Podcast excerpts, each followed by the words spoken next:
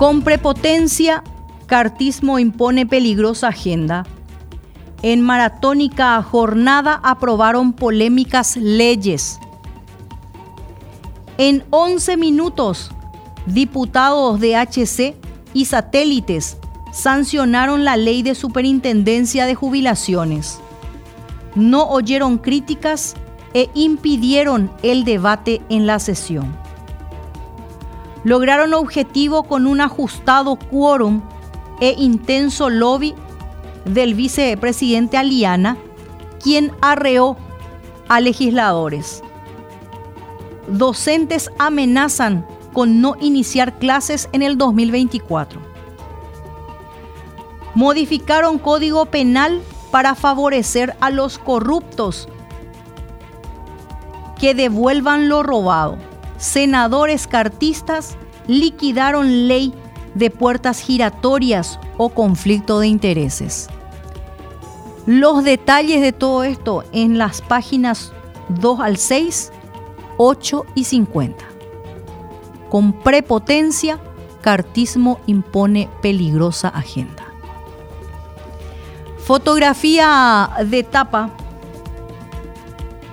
Gran cantidad de manifestantes llegaron hasta el Panteón de los Héroes para expresar su repudio contra el gobierno y legisladores.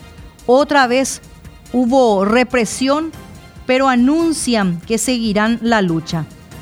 En el Senado protestaron con carteles de dictadura nunca más y Katia se refirió a la sesión con un váyanse a la mierda. También en título de ABC, Salvataje a Rivas no disipa las dudas sobre su título MAU. Previsible blanqueo en la Cámara Alta. Página 8 y 9, el desarrollo de este título. En bancos, IPS tiene certificados de ahorro por 1.253 millones de dólares. Es el 51% de las inversiones de la previsional. Hijo de Santi en comitiva a Dubái. MEC abundan las denuncias de abuso. Página 20, el desarrollo de este título. En contratapa. Sao Paulo se lleva a Bobadilla. Cerro Porteño transfiere de aquel primer partido en primera en los jardines del Quelito frente a River Plate el 16 de mayo de 2021 al último en el Arsenio Erico el 12 de noviembre contra Tacuarí queda el ciclo de Damián Josué Bobadilla en Cerro Porteño que lo transfiere con solo 22 años al Sao Paulo en 3 millones de dólares. En el tira y afloja, ayer se afinaron los lápices y se acordó el plan de pagos de acuerdo a la propuesta de la entidad de Barrio Obrero. El vínculo del joven será hasta el 2027. También en contratapa, Libertad, 11 años sin corte.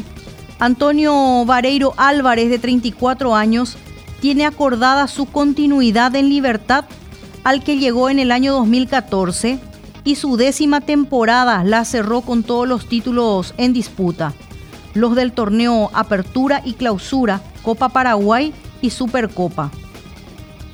El demonio registra en su foja Gumarela ocho campeonatos locales, dos Copa Paraguay y una Supercopa, con más de 300 partidos en las 10 temporadas consecutivas.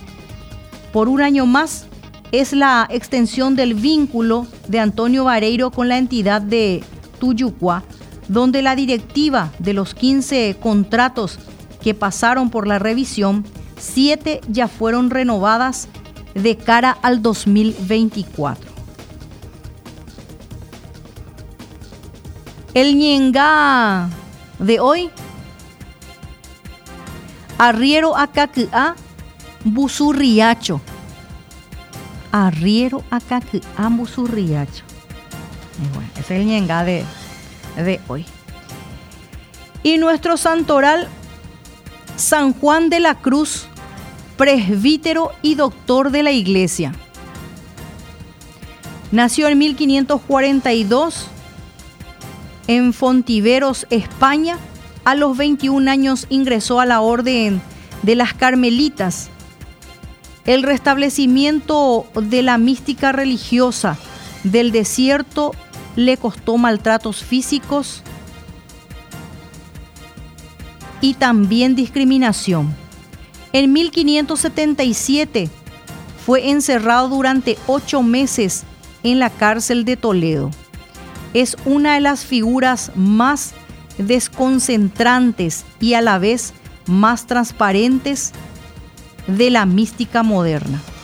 Murió en el convento del Ubeda a los 49 años de edad, el 14 de diciembre de 1591.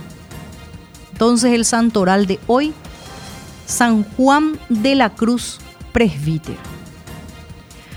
Nuestro Anguyaí en modo extremo calor, con su camisillita blanca sentado en su silla, con unas zapatillas y soplándose con su pantalla.